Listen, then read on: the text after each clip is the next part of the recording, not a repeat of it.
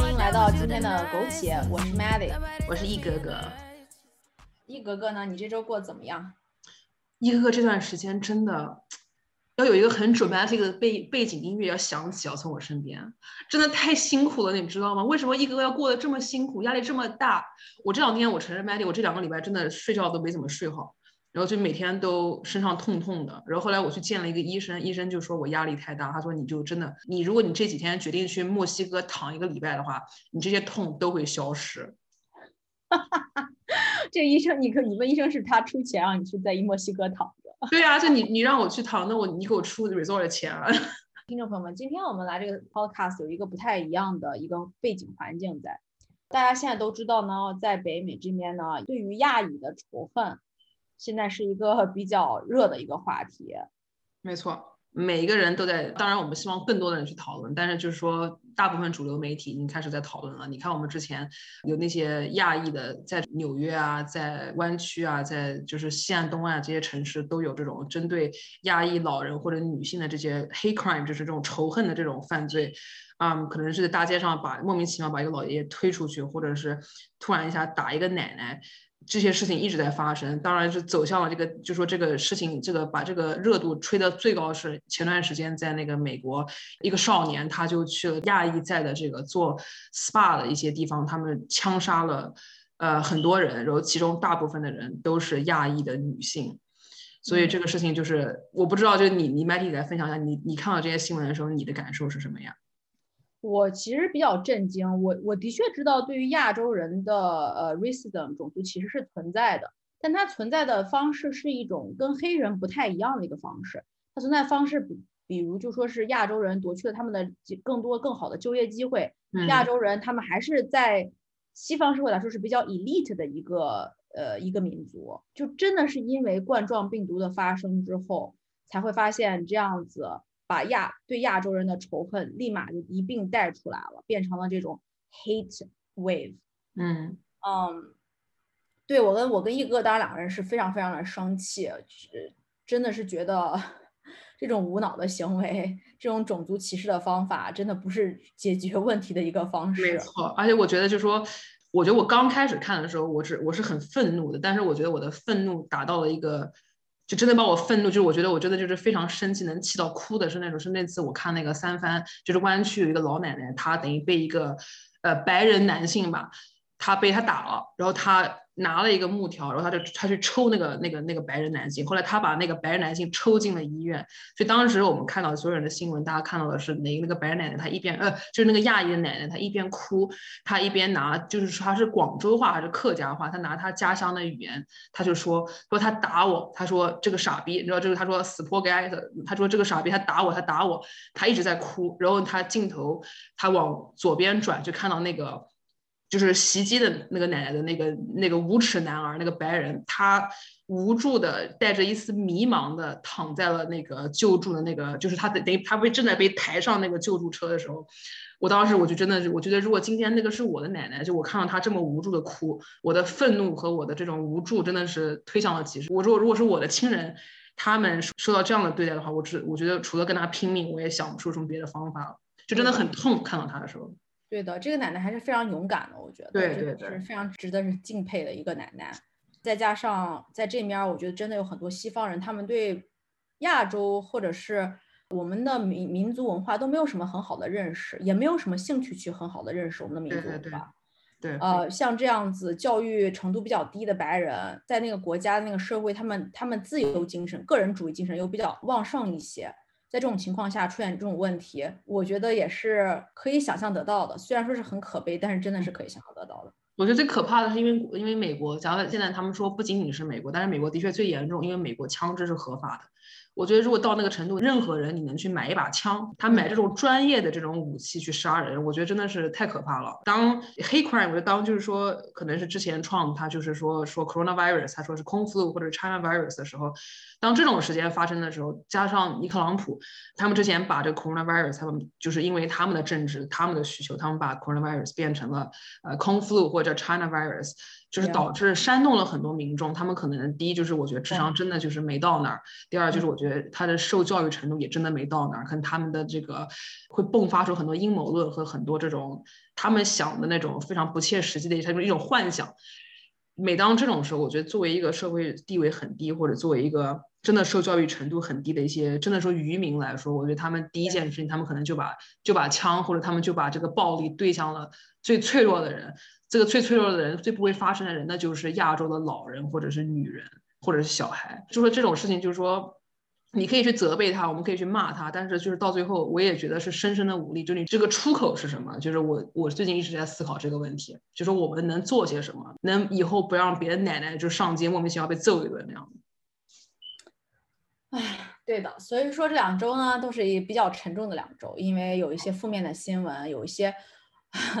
我也不知道应该以什么样的视角或者以什么样的一个方法来帮助呃亚洲群体在这面的受歧视的问题。没错，我觉得特别是像 Matty，你马上要当妈妈的人，连我这样未婚未育的人，我都会想，OK，那我们下一代，假如说我们现在现在的生活是这样的，或者我们的生存环境在美国或者在别的国家，新西兰、澳大利亚，在加拿大，别人观点是这样，我们的下一代他们将来他们的处境是什么？我觉得。需要大家一起思考的。那具体到我们可以做什么？我觉得其实最简单、最直白，可能就是我们可以去捐钱。有很多这种 GoFundMe 的那种 page，有这种 AAPI 的那种，他们专门的这种 charity，或者他们专门的组织，他们会去做一些慈善，或者他们会去给这些就是亚裔的老人家送饭，或者陪他们这种 walk group，就陪他们就是可能上下班，或者是陪他们去买菜。我觉得这种人他们是很需要就是经济的支援的。如果我们没有办法，就真的就是亲亲力亲为的去帮助他们的话。起码我们可以做到，可能就捐一点点钱，让他们就是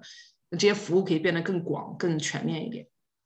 我觉得呢，对于亚洲群体来说呢，我就想呼吁大家还是要踊跃的，尤其是那些有受过很好的教育，并且呢，在这个社会中都扮演比较重要角色的人，不要用沉默的方式来对待这种问题。嗯，就是因为你更多的能力，所以说你要你要作为一个代表人物，代表我们亚洲群体。就在政治上或者在一些经济上的一些呃 policy making 方面，就是做出做出一定的贡献，这样的话才能从根本上去改变教育制度，或者改变社会制度，或者改变文化教育的方向，让大家对多元化的文文化都有一个比较开放性的认识，这样我们才能从根本上杜绝这些对亚亚洲人或者对其他种族人的仇恨。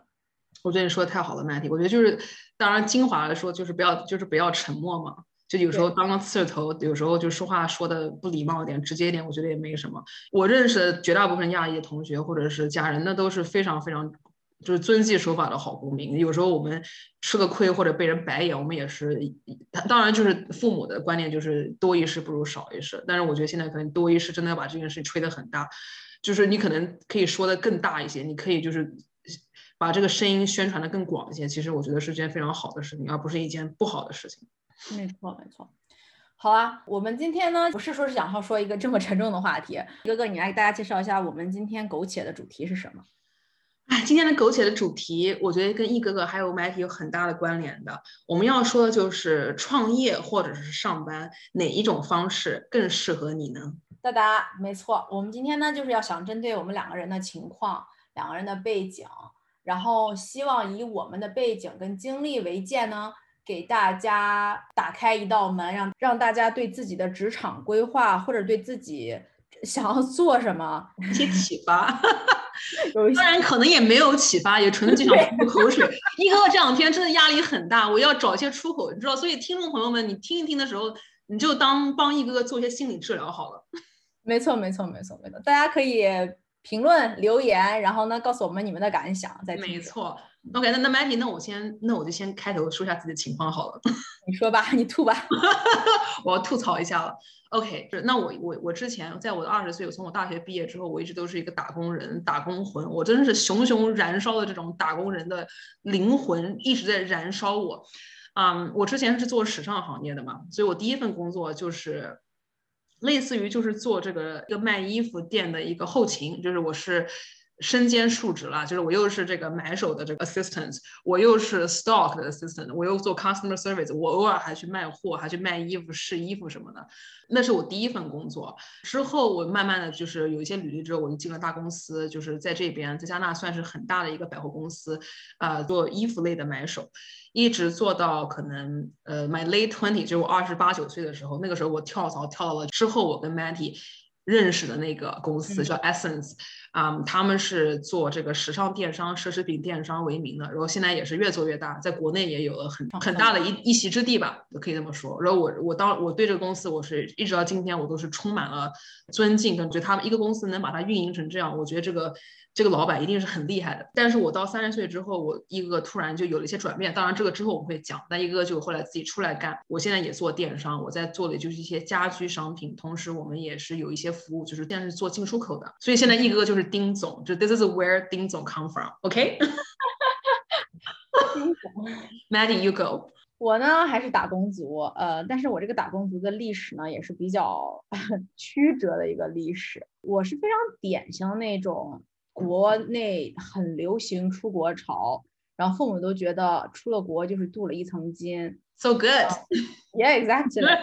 呃，出了国的文凭就比较值钱，那个时候真的是非常非常的非常非常的流行。于是我就是在那个情况下，在大学读了读了教育专业毕业，然后到了英国做了一个教育类的硕士。那当时我父母对我的想法就是，你继续在英国待着读博士，你读完博士回来呢就进大学当老师，啊。Oh God！但是说实话，对我本身来言，首先一我很敬佩老师这个工作，但是对于我本身来说，嗯，当老师并不能燃烧我心中的任何的热情。我明白。第二呢，读博士真他妈的太无聊了。我真的一定就是 fucking so boring，OK？I'd rather die，就宁愿去死，我也不要读博士。哎，这个事儿不是说博士不好啊，我跟你讲，Mandy，万一有博士听到我们这个，我跟你讲，我理解，立刻道歉，你知道吗？我立立刻道歉，我并不是说是读博士不好，我是他不符合我的性格。二呢？我真的不是一个什么凡事都钻研到百分之二百的一个人，他没他无法让我 sit down there and read all of the books and write some amazing sentence. I just can't do it. 嗯哼嗯哼。当时其实这一点也是因为我在英国读研读了一年，发现原来自己不是读博士的料。我才不想读博士的。我很理解父母对我的期待，因为你当然你混一个博士出来，你有这个文凭，你进大学当老师，你以后顺风顺水，你想做想做什么做什么，有假期，然后工资也也不是那么低，而且说辞也好听。我非常非常理解父母想法，但是我不愿意去浪把我的青春浪费在一个虚名上，完全不愿意。嗯哼。那于是当时呢，我跟我也是跟父母。斗争了一下，于是又转到了法国去读商科，因为我那个时候觉得我就是想要学商，然后呢做跟商有关的东西。那在别的公司打工，或者是自己出来单干，都是跟商有关系的。于是我就学了商，学了商呢，嗯，我在巴黎做过一年的实习，尼桑做跟报价分析有关的一个呃实习。然后呢，第二个实习就是在一家巴黎的一个很大的包装公司，也是做关于报价分析的一个实习。之后我就在一个跟 tech 有关的小公司，在法国里尔留了下来，然后做跟国际市场有关的一些工一一些东西。但之后我们来加拿大之后，我就发现了我在法国的文凭和我在法国的工作经验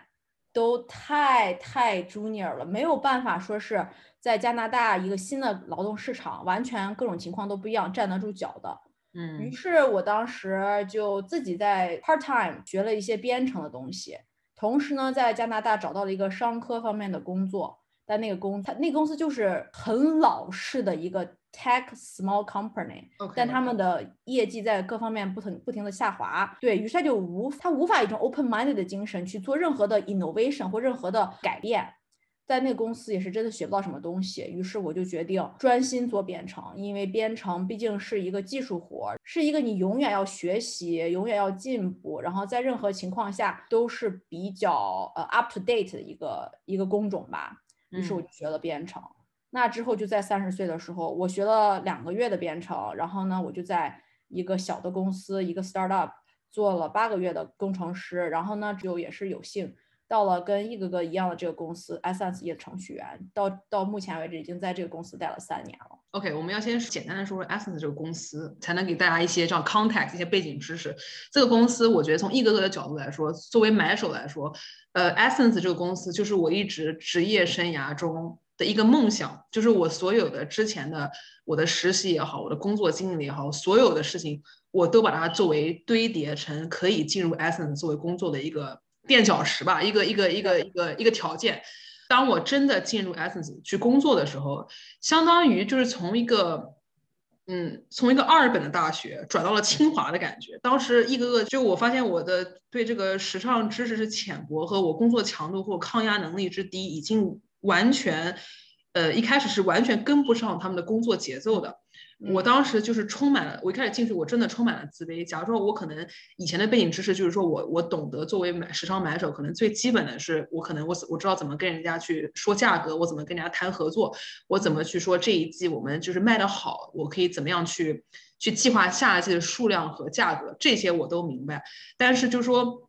我对这个时尚，可能我对品牌的认知，或者我对这个品牌的历史，或者说我对这个呃怎么讲这个时尚的这个把握吧。都远远不能跟我之前的同事相比。我们国外出差去时时装周，可能我可能我点菜对酒类的认知我都都不如别人，就不论从里子还是面子，我都差别人一大截。所以真的，我不知道 Maggie 你在这个 Essence 这个 IT 部门，你是不是也有这种感觉？就觉得哇塞，我真的跟不上，或者别人真的是比我强太多了。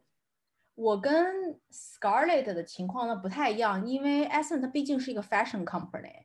它。的买手那个 team，我在想，大家一定真的是对一些品牌充满了热情，这些热情会激发出他们对品牌的了解，或者对各个方面跟 luxury 关的一些了解和经历。但是对我来说，Essence 它就不是一个 tech company，除非我给谷歌工作，我才能是从从二本。哦，明白了，就是说在你的世界里，就是最顶尖的就是谷歌，或者是那种就是 Facebook 那种。对，Essence 只能说一个是在 tech 方面来说差不多的公司。我懂了，但是艾森对我来说是一个非常完美一个地方。为什么这么讲呢？因为首先一，我并不是一个科班出身的程序员，我不是科班出身，我的这些知识都是在自己自学的情况下开始积累的。然后 iSense 呢，它并不是说是一个非常非常 geeky 的一个地方。程序员有那种非常非常 geeky，就是那种完全验证了 程序员的 stereotype，就是头发油不洗澡，对。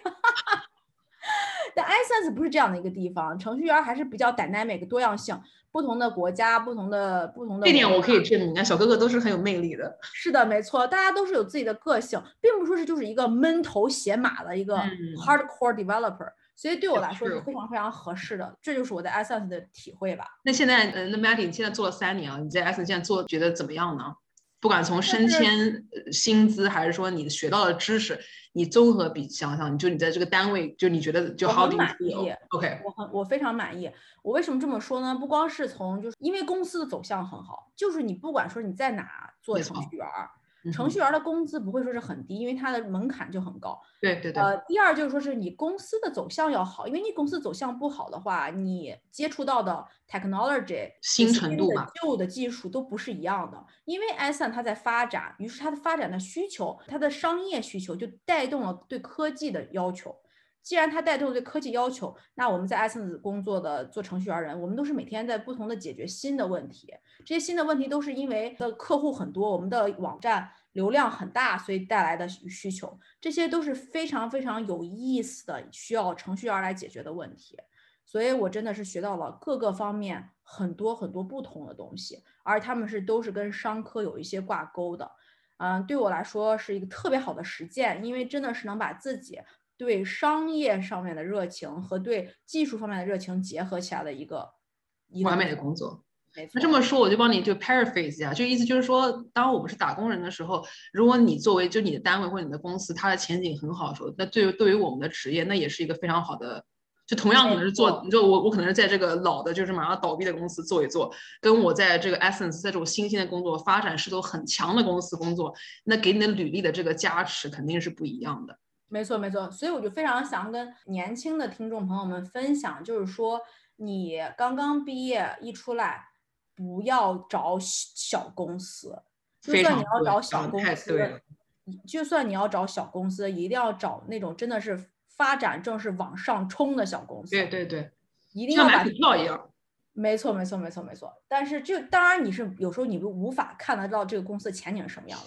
所以最好的方法还是去进一些就是正在上升中的已经具规模的公司。对这样的你的你学习的经历和你的团队经验和你所要面临的在你的工作中的解决的问题和你对公司创造的价值的贡献，那都是完全不一样的。对你是一个非常 Bravo baby，讲的太好了，Bravo！我都累了，真的是二十岁的小姑娘，现在听完都觉得哇哦，Matty 姐姐真的好有道理。让二十岁小小姑娘留言，直接告诉我。我在 Google 实习，没 错，一年没错二十万，要给自己定很高的目标，要有野心。嗯就一定要就一定要掐尖儿嘛，一定要往上面走。你越往上走，你肯定看到的风景，你接触到的人，你或者就像一哥哥之前，那同样是做买手，我接触到的品牌，或者是我接触到我看过的世面，那就不是一个也不是一个层次。我觉得就算我当时很辛苦，但是我再回首想到我当时学习或者是我经历过的一切，你就觉得真的就是。这个辛苦，或者是没白活，就是我真的，就是我嗯觉得我能做这个份上，我非常非常幸运吧，怎么讲。没错，没错。那我就想问易哥哥，你觉得你很幸运，你在这个环境中，公司又上升的趋势又很强，你为什么决定去创业？哎给易哥哥一杯酒。我要我要现在我给我一个给我一个雪茄，我要先开始抽起来。OK，你说什么？打断易你说哥哥一下，因为我那个时候跟他已经是很好的朋友了。他当时在做这个决定的时候，他是很犹豫的。我也非常理解他犹豫的这个心理。我想让一哥哥再分享给听众，然后我自己再重新回顾一下我们那个时候一起在蒙特利尔在 iSense 工作的友情。OK，我们刚才讲到，就说这个工作是一哥哥的，就 It's my dream job，就是 I can put it straight，it has been my dream job since day one，since 我可能还在大四的时候，那个那个时候这个公司还是个真的就是 nobody cares，就 nobody knows，我只是会在 Google 的时候偶尔看到它的小广告，就这么简单。但是我当时觉得骨骼清奇，画风就跟别人不一样，就是。就是就相当于那种人家觉得哎，就是你在上升期的公司那种感觉。当时我就觉得，哦，这个公司不错。其实后来我来到这公司，短短从我来到这公司，觉得这是 I landed my dream job，到我离开这公司前后也只有不到一年半的时间而已。其实一个个在辞职之后，我也花了很长时间去 reflect，或者我去思考为什么我当时纠结了这么长时间，到最后做出了这个决定呢？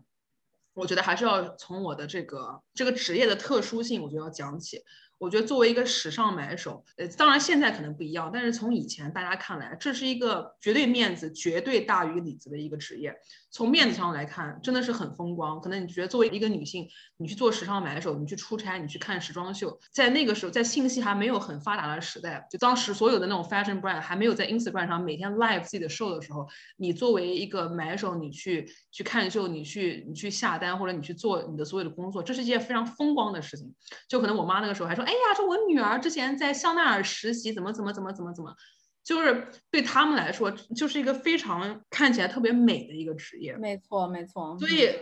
作为面子来说，当然从我从一个之前从第一家一开始就是名不见经传的一个小公司，跳到就一直到今天的 Essence 这个公司，那当然是在面子上等于是登峰，就我一直是往上走的，到最后就是说我真的就是做到人人都非常羡慕的一份工作。其实我不应该有任何的一些 complain，或者我不应该有任何的纠结。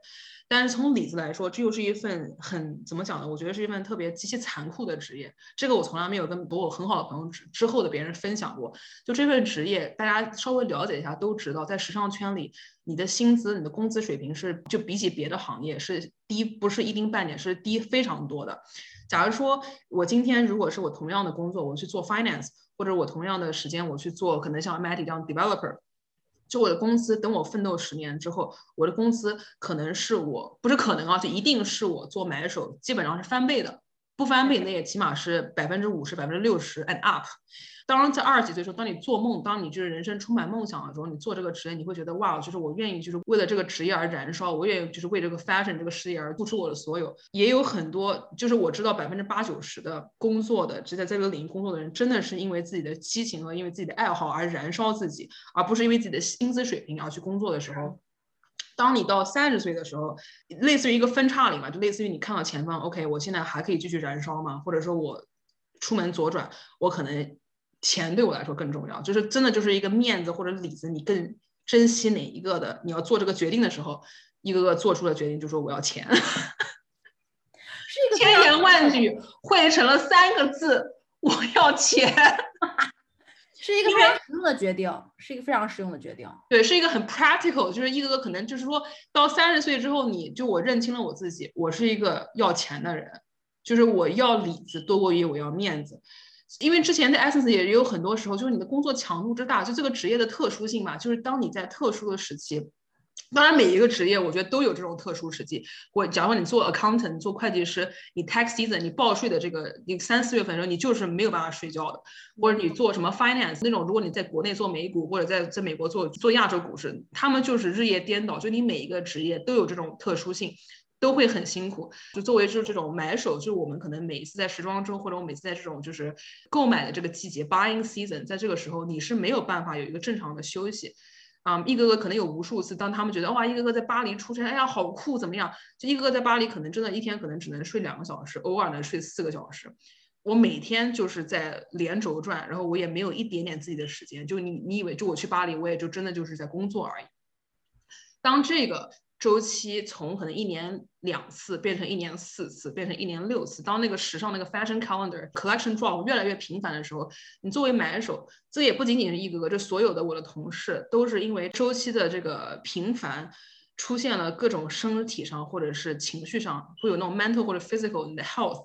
你的健康都是被影响到了。就我知道很多同事可能他们要吃安眠药才能才能调过来，或有些同事他们可能焦虑的没办法入睡。就你的身体健康真的是会受影响的。所以到最后一个个也是因为一方面是这个钱，一方面是身体，我就做一个等一下个综合的考量。我纠结了很多时间之后，后来我决定我离开了，就是我当时我认为我一个梦想中的一个工作。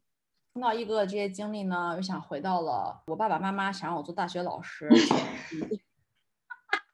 其实是一件非常非常心疼我的一个想法，我也非常的理解。所以在这块儿有年轻的听众朋友们，我我就想说的是，当你在做你自己的职场规划的时候，你要很清楚的想想自己现在学的这个东西是不是自己想做的，这是你第一个要想的。第二，你要想的是，比如说你已经在职场上，你现在做的这个职业，它能不能在三十岁或在这些就年龄坎儿的时候带给你你你想要的东西，而且你想要的东西到底是什么？没错，你是真的是为了自己的热情和想做的事情，牺牲一定 comfortable lifestyle，或者说你想要在三十岁的时候有非常稳定的收入，非常稳定的呃生活计划，每天按时睡觉，按时起床，是身心健康，有时间做运动，你自己对你的 lifestyle 的选择就决定了你现在其实应该做一些什么样的准备工作。你讲的特别对，我觉得一哥刚才洋洋洒洒说了这么多，诉了这么多苦之后，我觉得还是 Maddie 这个话讲到这个讲到点子上了，就真的你要想清楚你要的是什么，你要的生活是什么。所以你要的生活，如果是你你憧憬你的可能十年的人生，你要这样的话，那你 backwards ten years，那你应该做出什么样的改变？当然这个我觉得其实没有人 nobody knows，没有人就是能能透支未来，但是你大概你能稍微理解一些。像一哥哥选择这个职业的初衷，也是因为我觉得这是个很风光，就我可以讲的今天。非常坦白啊，我就是我觉得这个就是面子，我觉得哎呦特棒，你知道吧？而且我觉得咱特有品位，就就咱这就干这个，你知道？我没有去想清楚。OK，那十年之后我能挣多少钱？或者说，如果我今天真的是去了是去巴黎，那我去巴黎之后，那然后我的人生，我能不能去平衡我人生的别的部分？我能不能去正常的过自己的生活？这是我从来没有想过的。但当这个就是 hit me hard 的时候，我才意识到哇，原来生活是这样的。我觉得就是说，年轻人就真的要想清楚了。所以我跟一哥哥 point 就是呢，我俩现在其实都挺失败的。我们告诉你，我们 不要这样，Don't be like this。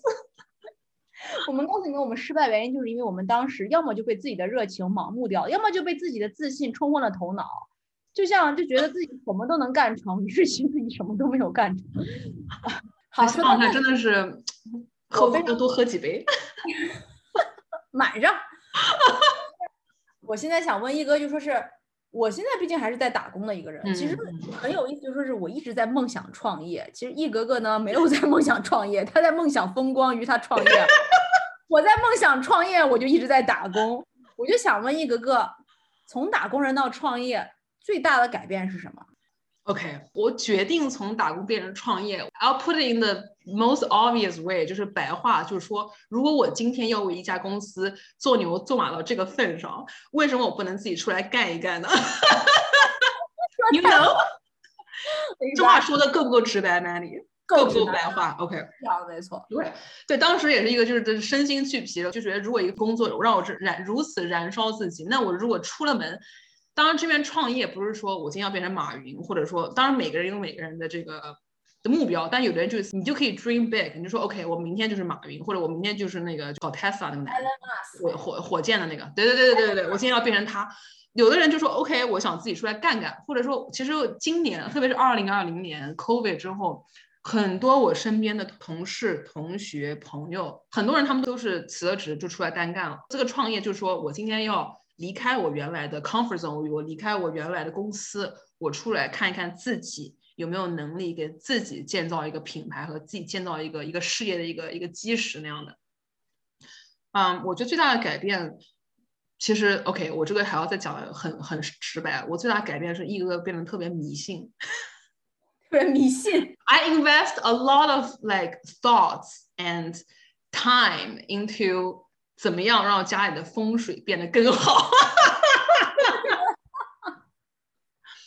因为我发现，OK，这个为什么这么讲呢？我觉得是这样的，就是说你变得人变得迷信的基本的根源，就是说你不知道你自己在做什么。作为打工人的时候，当然可能说 Matty 你在帮 Essence 做事，或者说一个个之前去呃这个公司那个公司，或者有考公务员，或者不管怎么样，你是在一个。已经帮你建造好的一个架构，你在一个 existing infrastructure 里面，你作为它其中的一员，就说你周围的一些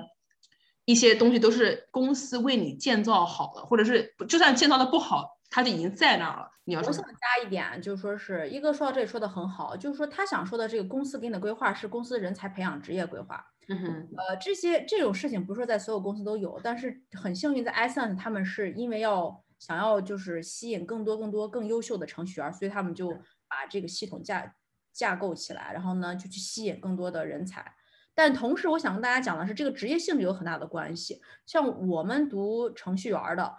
我们做的越多，其实不光是给公司做，是给自己做。你做的越多，你就学的越多。你公司呢愿意去培养，愿意去让你去参加一些会议呀、一些学习班呀。其实说实话，你去学不是并不是给公司学，是给你自己学。于是，易哥哥当时他讲的就是他工作这么辛苦，给别人干，还不如给自己干。在这个程序员这个职业来说呢，并不说是完全嗯嗯一样的。对对对，我我觉得就说这个我说的这个话，就作为一个买手，类似于是做商嘛，就你去做生意，等于就是你你今天是个生意人。作为一个生意人来说，你如果当这个真的是讲深了，我觉得其实挺复杂的。当然就说绝对不能以偏概全。我们今天分享的也真的就是说，真的是个非常 personal 以自我为出发点的一个事情。但是我的想法就是说，作为我被公司聘用的一个人来说，我是在一个已经成型的一个架构中，我去做我在这个架构之间给我限定好的我的职责或者我的工作内容。没错，从打工的创业，我为什么变得很迷信，或者说我变得就是我我很考我很迷茫，是因为呃你出来之后，突然从一个已经有的结构，你到一个类似于你可能住在一个已经很成熟的社区，到你到一个荒芜的地方，就是你去开这个地，地上都全是杂草，你可能先把杂草拔掉，你要把地基盖好，你还要把房子建起来，你要经历一个这种荒芜的过程，就从真的是从 zero to one。人家说很多人说创业是从零到一是最难的，从一到往上其实并没有这么困难。你可能真的就你不作为一个创业者或者你自己干，你不仅仅你要去去想如何建造这个大楼的同时，你还是建造大楼的一份子。当你有同时有两个视角和同时两个 standpoint 的时候，你人会变得极其的迷茫，或者你就不知道你自己在干什么。没错。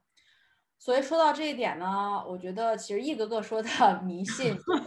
他他想说迷信，他想说的其实是在你的情况中发生了没有一个人给你一个参考的指标的时候，你该怎么样为自己建立起这种指标？怎么样为自己竖起这种 daily routine，然后来帮助自己，帮助自己认识到我每天其实都在进步的，我的我的 business 每天也是也是在有进步的，只是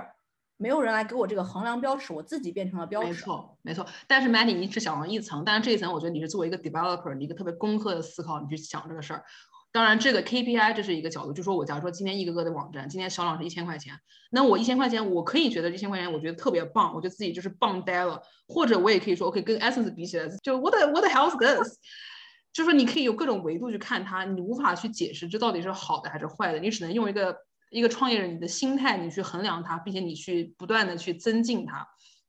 但是还有一个特别，我认为就是做生意来说，我当然就说你的 variable 会特别多。假如说今天帮别人工作的时候，你可能你的 KPI、你的 variables 比较少，就说你把这几个维度你调好了。你自然这个事情会做得很好，但如果你今天你去自己做事的话，你突然一下你的 variable 会变得特别多，非常多，而且到最后就说你可能假如说做一个个我做电商，那我的 variable 就是说我的我的流量，我的 shipping policy，我怎么样去运货，我的运费是谁在承担，我的产品，我的照片，我的 listing 优化，所有的所有的一切，我把它调到一个最佳的状态中的时候，它会有销量的爆发。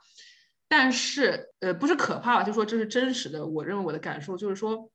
除了这一些你可以去控制的事情的之外，你还有一些真的就是你没有办法控制的。你的竞争对手是不是看到你同样产品，他会不会在同样的地方卖？他跟当时我们的工厂他的关系怎么样？跟你的关系怎么样？他的货代或他的这些什么就是那种运运运输渠道是不是比你更成熟？他是不是有更多的就是仓仓储的空间？它的 marketing budget 是不是比你好？这些当然还都是可以，就是你可以去想到的事情，你也可以去你观察到的。但是除了这些所有的事情，你你放开一边说，还有一个特别可怕，就是说运气，运气跟时机真的是一个怎么讲？就是说你你无法去改变，你无法去左右，但是又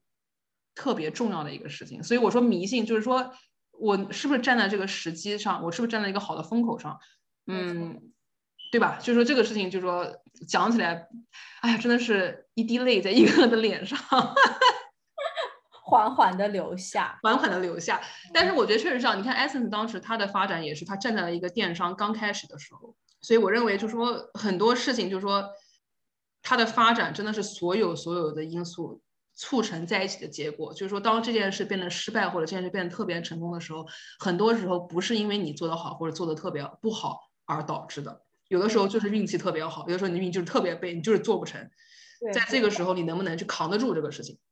在你回头看的时候，你可能能总结出来一些啊，我这个做得好，那个没有做好。但是你在适中的时候，你是没有办法去，你不知道，没错，就是你你不知道你自己是什么样的。就你事后诸葛亮的时候，你可以回去 reflect，你可以回去总结。OK，说我这个事儿就我就做的特别好，所以他成功了。但有的时候真的就是 dumb luck，但有的时候就是被，你就是闯不出来这段时间，你就低潮期，你就必须要蛰伏一下。这个东西真的就是作为一个创业者，你这个心态啊，这个抗压能力真的是要比你当你决定自己出来做那一刹那，我觉得这要是要给自己打一个这个，你要告诉你自己，就是说你能不能接受失败，你能不能去接受，就是你自己就是办不成这个事儿。没错，说到最后呢，呃，我们今天时间也差不多了，我想大家说的就是成功的标准、成功的衡量是在你自己的定义中的，不要被别人定义了自己。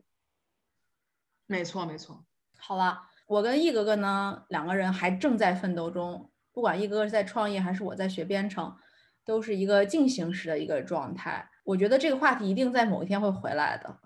肯定会回来，因为一个个的苦水还没有倒完。当然，像麦迪说，我们也是不停的进行中，今就是我们的职业生涯一直在 evolve，同时我们也在 evolve，我们肯定有更多的这种想法和更多的这种。呃，怎么讲呢？心得，或者说我们可能会犯更多的错吧。就坑前面的坑还有很多，我们还没有踏完，肯定会跟大家分享就我们的这个心情吧。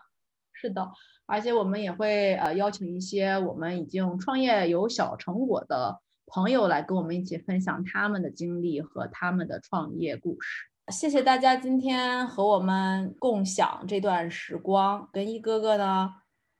呃，首先一吧，希望。我们所有的亚裔朋友们在国外呢，都平平安安、健健康康。对对对。二呢，希望在自己目前工作中或者是学习中有盲区的小朋友们，呃，不要气馁。有些东西呢想不清楚，或者说是呃还不能决定的时候呢，要听自己心灵中发出的声音，或者走走吧。其实老实讲，吃点亏也没什么。是的，走点弯路。你也不能光，也不能就当然就说这个这个就听心灵的声音很重要。但是有的时候你的心灵的声音告诉你，你也不知道你自己的，就心灵本人他也不知道自己在干什么的时候，你就觉得 OK，那我走一走，我去做一做。有时候就是 be a doer，你知道，你做一做，坑掉进去了，你知道，哭一哭起来又是一条好汉。好，谢谢大家，呃，下期再见，拜拜。